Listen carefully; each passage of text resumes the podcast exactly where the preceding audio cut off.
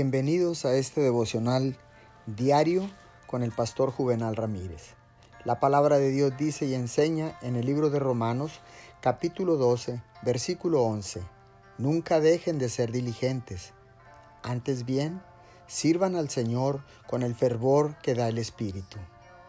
Dios mismo es fuego consumidor y su iglesia, si ha de ser como Él, debe ser también fuego consumidor.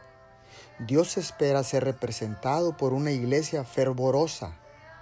Las únicas cosas por las que su iglesia puede permitirse estar encendida son los grandes y eternos intereses de la fe que da Dios.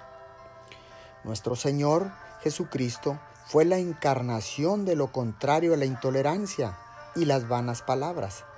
Sin embargo, estaba lleno del entusiasmo de la casa de Dios. El mundo aún siente el resplandor de su fuego consumidor.